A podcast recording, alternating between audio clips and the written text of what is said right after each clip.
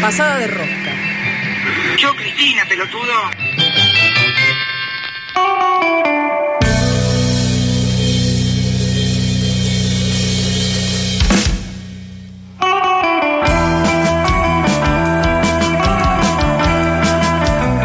Bueno, ya estoy más calmada, ¿eh? Ya no tengo la misma ansiedad que tenía antes. Eh, ¿Qué hiciste? ¿Qué hiciste? Bailé con, eh, con la sesión de Bizarrap y Villano Antillano, que, que estuvo buenísima. Me fumó un pucho también, tengo que confesarlo. Bailar es, bailar es buena también para Ah, la ansiedad. Sí, es buena. Moverse. Es buena, es buena, es buena. A mí, yo siempre me pregunto la gente que trabaja en cosas en las que hay que esperar mucho, ¿no? En las que Oh, sí. Porque digo, bueno, a mí me cuesta escribir un texto, ¿no? Este, pero bueno, me siento y lo escribo. Hay gente que no no no puede este decir, bueno, lo hago y ya. Tiene Bueno, que esperar a la que las condiciones. Por ejemplo, Marcelo Mastroianni decía que para ser actor de cine lo principal que hay que saber hacer es esperar. Porque un actor, una actriz de cine tiene que estar como en, en una situación donde hay un montón de gente alrededor preparando luces, midiendo distancias y todo ese, ese juego No, para la tiene que, tiene que estar en personaje mientras se repite Claro. la escena una vez y otra vez, ¿no? Este, hay gente que, que, que llora cuando le dicen que tiene que volver a llorar, porque ya lloró una vez en la escena. Porque lo van a filmar desde otro lugar, Pero- por ejemplo, ¿no? Como esa idea de que en el cine tenés que cambiar de posición para hacer más o menos lo mismo. Total. Es como... Pero a mí me interesaba preguntar cuando est- estuvimos mm, pensando sobre el programa de hoy, me interesaba justamente eh, indagar en la actividad de científicas, científicos que, eh, bueno, que trabajan con materias mm, a veces abstractas, a veces, este, bueno, en este caso, con quien vamos a hablar es con Beatriz eh, García. Beatriz García es investigadora del CONICET, es astrónoma y se dedica a la observación y el estudio del universo. Bueno, Bueno, te Yo- calma la ansiedad mirar las estrellas, pero si vos tenés que descubrir algo en las estrellas, no sé cómo te llevas vos, Beatriz, con, con esto de estar observando algo tan vasto. tan vasto, exactamente. Buenas noches, Beatriz. ¿Qué tal? ¿Cómo les va? Muy bien. Acá, con ganas de saber de qué se trata tu tarea, porque, no sé, por ejemplo, vos estás en la construcción del, eh, del telescopio Cubic que se va a, a instalar en Salta, ¿no? ¿Cuánto hace, por ejemplo, que están pensando o articulando entre más de 150 personas y un montón de países para construir este telescopio? Bueno, el, el telescopio ya se instaló. Ah. Eso bueno, ¿no? Sí, sí, se inauguró el 23, el 23 de este mes de noviembre. Ah, muy nuevito.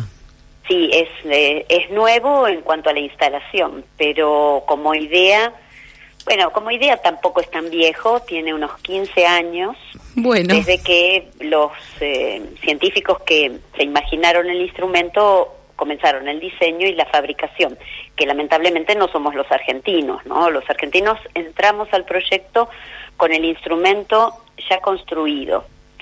Eh, y ¿Y cómo eh, fue que entraron? ¿Por qué entraron? ¿Por las condiciones meteorológicas de la Puna, por buscaban, ejemplo? buscaban un lugar para instalarlo que no fuera el que habían previsto originalmente, que se trataba de una base franco-italiana en la Antártida.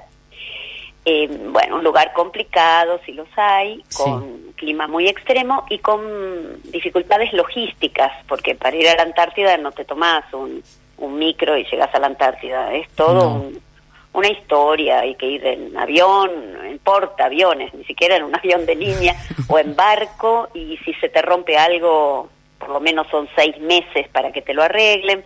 Es y decir, capaz que vos estás sí- arriba del barco.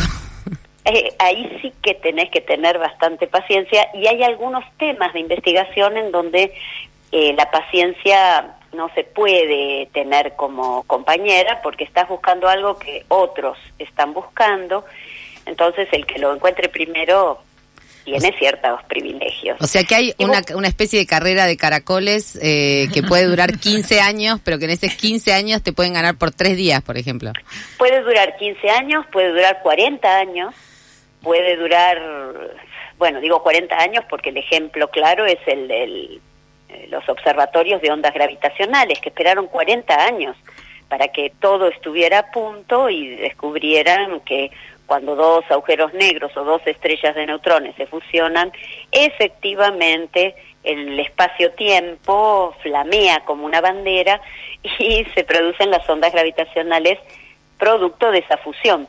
Bueno, LIGO, Virgo, son los observatorios que esperaron 40 años para obtener un, un dato, un resultado, una observación que verificara lo que habían teorizado. Es decir, los tiempos en ciencia básica no son los tiempos de cualquier actividad. Puede pasar mucho tiempo, 15 años no es tanto. Pero es un instrumento novedoso, diferente, y lo fabricaron rápido, porque lo que se busca eh, también es una carrera, por supuesto, y buscaban un sitio adecuado que reemplazara el sitio de la Antártida. Y bueno, tuvimos la suerte de que en Argentina hay un lugar alto, se buscaba un sitio a más o menos 5.000 metros de altura, con una atmósfera transparente, bajo vapor de agua, y que ya hubiera sido analizado como sitio posible para la instalación de facilidades astrofísicas. ¿Y, eso cuándo Y había nuestro- sido? ¿Cuándo fue analizado? Nuestro, nuestro grupo ya tenía estudiado ese lugar con motivo de la instalación de otros eh, proyectos y por eso teníamos datos de- meteorológicos y datos de suelo que eran imprescindibles, eran requerimientos de la colaboración original en este proyecto que se llama CUBIC. Bueno, presentamos al sitio como candidato y la verdad es que fue aceptado muy, muy rápidamente. Nosotros formamos un grupo que ya hemos trabajado con la gente que está en CUBIC, principalmente los investigadores franceses.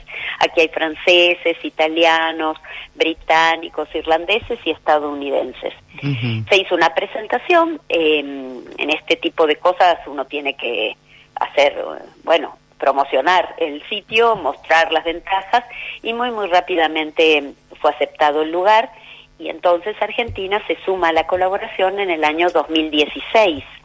De manera que tener instalado el instrumento ahora en 2022, cuando en 2016 en La Puna, en un sitio muy cerca de San Antonio de los Cobres, no había absolutamente nada, y cuando digo tener instalado implica haber hecho el camino, llevado energía, comunicaciones, eh, se construyó el albergue del telescopio, el domo, la montura y se instaló el instrumento. En tan pocos años es un es un plazo relativamente corto.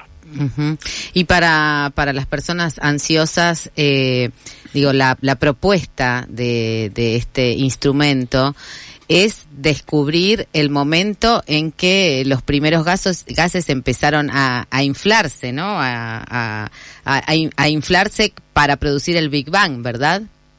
No, eh, bueno, así. a ver, hay varias varios temas allí. Lo que uno denomina Big Bang es el origen del universo. Ajá. Nosotros no estamos tratando de probar el origen del universo. El universo ¿Eso ya está probado? no. Sí, eh, digamos, el modelo al que se adhiere hoy en día eh, y se inicia con un evento eh, cuya, cuya causa no se conoce, por supuesto, que se denomina Big Bang. ¿m? Ujú. Es una denominación un tanto inapropiada porque no hubo ninguna explosión, lo que hubo fue una expansión de algo que ocupaba un espacio cero en un tiempo cero. El tiempo y el espacio se inician con el Big Bang. Y a, A mí- partir de ahí el universo evoluciona. A mí me interesa estas dos palabras que vos decís juntas y que parece, no sé, en tu boca suenan muy bien, pero a mí eh, la idea de que el tiempo y el espacio no existen el uno sin el otro, eh, un poco me, eh, me expande el cerebro. ¿Cómo es claro, es que es que cuando uno habla de eh, el sistema que se denomina universo, eh, no podés separar las cosas. Uno las separa para poder estudiarlas más fácil o por- para poder definirlas más fácil o entenderlas de manera más simple. Pero en realidad el universo es espacio, tiempo, materia y energía. Es todo mezclado, es todo junto. Eh, son cosas que no se pueden separar, están interrelacionadas. Cuando hablas de universo, es un entramado espacio-temporal. Efectivamente no existe uno sin el otro. Y en ese entramado está la materia y la energía que están relacionadas entre sí y que eh, se conservan, pero cuando uno tiene una transformación de materia y energía ya no tiene más materia, o cuando la energía se transforma en materia no tiene más energía, es decir, hay una conservación en términos universales pero una vez que vos empezás a transformar una cosa en otra, las cantidades se te van cambiando y ya no tenés la misma cantidad que tenías antes. Y eso implica que el universo evoluciona, va cambiando y que en algún momento se le va a acabar la energía necesaria para poder seguir, muy entre comillas, vivo. Por eso hablamos de escenarios de muerte del universo, que también los hay. Me está dando un montón de ansiedad, te quiero decir, pero... Eh, no, pero te tenés que tranquilizar, porque todo esto es, es, en términos de miles de millones de años. El universo tiene claro, pero alguna vez empezó... millones. Discúlpame, vos decís 13.800 millones, pero yo leí eh, por ahí que otro telescopio había tomado imágenes que eran aún más viejas, podríamos decir. No, no, más viejas no pueden ser, porque 13.800 millones de años es la edad completa del universo. El universo nació en un evento que llamas Big Bang hace 13.800 millones de años. Si vos estás hablando del web, por ejemplo, el telescopio web, el web está observando galaxias, o pretende observar galaxias, que aparecen 400 millones de años después del nacimiento del universo. Ajá. No, este, si yo te pregunto... pasa después del Big Bang. Cualquier cosa que observemos los astrofísicos es después del Big Bang. E inclusive lo que quiere observar Kubik es después del Big Bang, solo que no hablamos de millones de años, sino que hablamos de 10 a la menos 35 segundos después del nacimiento. Ahí está. Ajá, ahora entendí todo. Esa es la parte que a mí me confundía. ¿Cuánto tiempo después me estaba volviendo loca? Pero ahora que lo dijiste me da una tranquilidad. No, para mí hay otra pregunta que queda un poquito mm, eh, colgada ahí de lo que vos decís, que es esta idea de la nada, ¿no? Que mm. también es, es muy difícil de representarse. Y bueno, si te pregunto cómo, cómo fijaron esa fecha de 13.800 este, millones de años, eh, no sé si dará el tiempo para que me contestes, pero ¿cómo, cómo sabes dónde hay nada? No, es que mm, el concepto de nada en términos eh, cosmológicos no existe. Mm. Lo que no había es espacio-tiempo, pero no es que no había nada, había energía en en un punto, muy entre comillas, punto, en donde no existía ni el espacio ni el tiempo. Sé que no es tan fácil de entender. Sentí, sentí una leve risita en tu, última eh, afirmación. Claro, no había ni espacio ni tiempo, pero había energía. Lo que pasa es que, claro, uno dice, ah, pero claro, ¿cómo? No hay espacio, no hay tiempo. Sí, no hay ni espacio ni tiempo.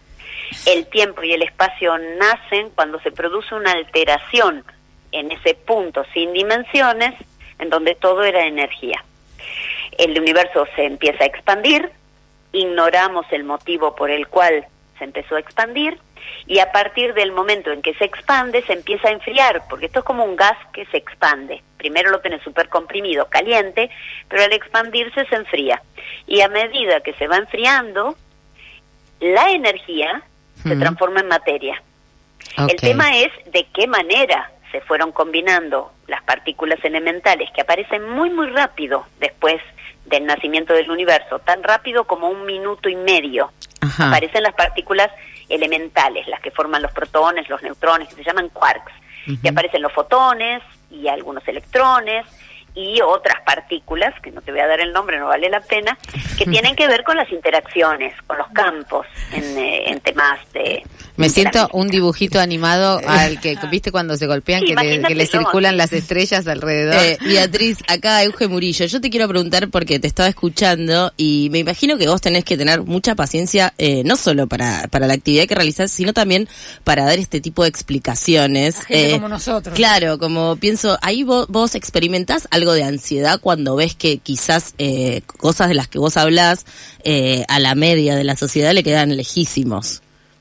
No, no, no. Cuando uno, cuando uno se dedica en parte de su vida a la comunicación pública de la ciencia, no, no tenés ansiedad. Lo que tenés que eh, eh, hacer es llevar tranquilidad más bien, porque la gente se, se preocupa muy pronto, cuando en realidad los tiempos de los que uno está hablando, por más que hables de muerte, ¿no? También hablas de renacimiento, por supuesto. A veces se habla de renacimiento porque de la muerte de las estrellas nacen otras. De hecho, el Sol es consecuencia de por lo menos tres muertes estelares anteriores, porque si no, no habría elementos químicos pesados que forman nuestro cuerpo, por ejemplo. Es decir, el universo es un es una sucesión de muertes y renacimientos, solo que en el larguísimo plazo va a haber muerte, porque esa es la, la ley física a la que todos debemos adherir porque no hay otra cosa. Eh, claro, todo tiende hacia el desorden, hacia lo que se llama entropía, es decir, no hay manera de revertir el envejecimiento. Bueno, con el universo casi que lo sé en mi cuerpo. Todos lo sabemos, A mí me gustaría no tener tantas arrugas, pero mira que me cuido y así todo. Eh, no, el envejecimiento es algo al que la naturaleza tiene que eh, bueno, acostumbrarse porque es, esa es la ley natural. Es una ley de la termodinámica. No hay manera de revertir lo que llamamos la flecha del tiempo, que es hacia el futuro, hacia el desorden. Pero vos pensás que el tiempo es una cosa lineal, o sea, hay una flecha que se proyecta así este y, y los, los eventos se van dando. El tiempo es hacia el futuro, no hay manera de ir al pasado. Eso hay que tenerlo también presente, es parte de las leyes de la física. Sin embargo, los telescopios fotografían el pasado. Claro, obvio que fotografiamos el pasado porque estamos observando objetos cuya luz los abandonó hace mucho tiempo.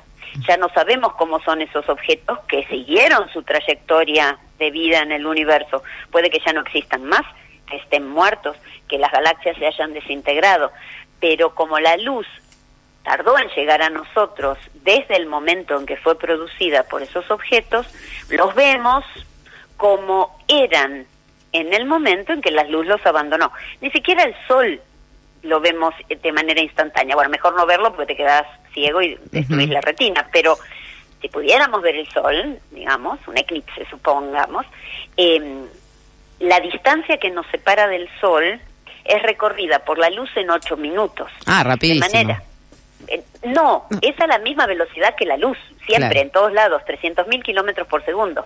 Solo que la distancia al Sol es cerca. Y entonces son ocho minutos. Cuando vos hablas del, del Hubble y, no sé, observa la galaxia de Andrómeda. Hmm. Bueno, Andrómeda está a 3 millones de años luz, no a ocho minutos. la vemos como era hace 3 millones de años. Claro, podríamos decir, estamos en la era de neardental, más o menos. Mm, más o menos. y si te vas con el web, el James Webb, a observar estas galaxias que tienen 13 mil millones de años de antigüedad, bueno, obvio que estás observando objetos que están cerca del nacimiento, del origen del universo, que es lo que quiere el web, por supuesto, porque observar las galaxias primitivas es muy importante para hacer esto que yo te estoy diciendo, la historia del universo. Beatriz, te agradecemos muchísimo este hermoso embrollo en el que nos metiste, porque yo ahora, como te decía antes, no solo estoy viendo las estrellas de los dibujitos animados, sino que estoy viendo espectros, eh, gases, colores, ¿no? Ahí este, traes unos universos, aunque sea el universo en el que estamos inmersos todos, eh, bueno, se nos multiplica, ¿no? Se nos expande también este, el deseo de saber, así como se expande el universo. Te agradecemos muchísimo este rato y esta paciencia. Supongo que no sos una persona ansiosa, ¿verdad? Porque la paciencia que tuviste con nosotros. Bueno, yo en lo personal sí, soy súper ansiosa. eh, ¿Y tenés algún consejo para, para calmar la ansiedad? Mira, eh, para calmar la ansiedad lo que yo hago, porque los escuchaba al principio, ¿no? Decir, bueno, se sientan y esperan que suceda algo, los científicos. Lo que hacemos los científicos es tener muchísimos proyectos en paralelo y entonces vamos pasando de uno al otro, algunos Como en las pantallas. otros no tanto, eh, y así manejamos nuestra ansiedad con sobre trabajo, digamos.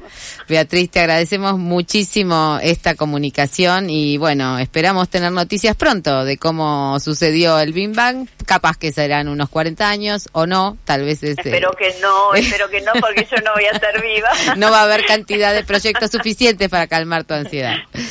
Muchísimas gracias. eh. No, gracias a vos. Y nos estamos yendo con un temita. ¿Alguien? Este... Yo como antes la pifié, ahora no me animo. No, no lo vas a pifiar ahora. Decilo, decilo, Ana Caro, vos podés, vos podés. ¿Camila Moreno? Bien. Yo creo que sí. ¿Y qué quiere? ¿Quiere el universo o no? Queremos el reino, dice Camila Moreno. Bueno, más o menos. seas cobarde, por favor.